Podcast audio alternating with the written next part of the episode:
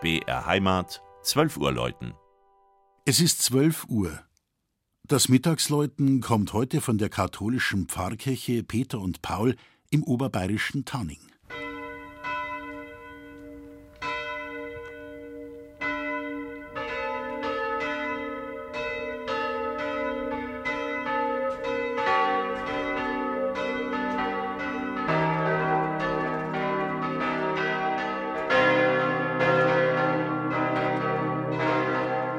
In einem kleinen Tal im bayerischen Oberland südlich von München liegt das Dorf Tanning.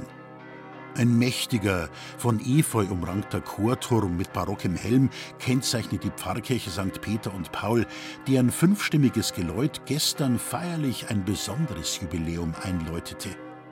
Auf den Tag genau vor 1250 Jahren, am 21. April 769, wurde Tanning zum ersten Mal in einer Freisinger Schenkungsurkunde erwähnt und ist damit sehr viel älter als die Landeshauptstadt München.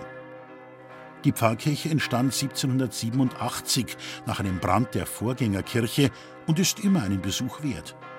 Der barocke Saalbau glänzt mit einer Ausstattung, die dem Wessobrunner Stuckateur Franz Doll zugeschrieben wird. Schön sind auch die prachtvolle Rokokokanzel und das Taufbecken mit den bemerkenswert guten Figuren.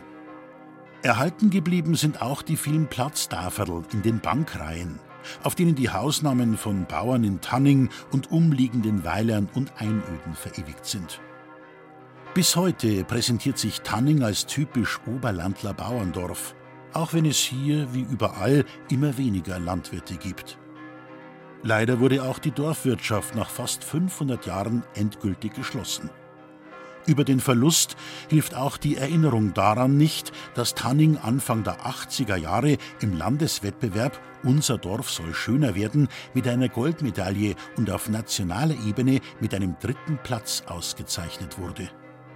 Unbeirrt gehalten hat sich eine lebendige Vereinskultur. Und im Vereinsheim gibt es auch, wie es sich gehört, noch einen Stammtisch. Im Kirchturm hängen insgesamt fünf Glocken, wobei die größte Glocke ein Gewicht von 1945 Kilogramm hat und den Heiligen Peter und Paul geweiht ist. Das Mittagsläuten aus Tanning von Regina Vanderl. Gelesen hat Christian Jungwirth.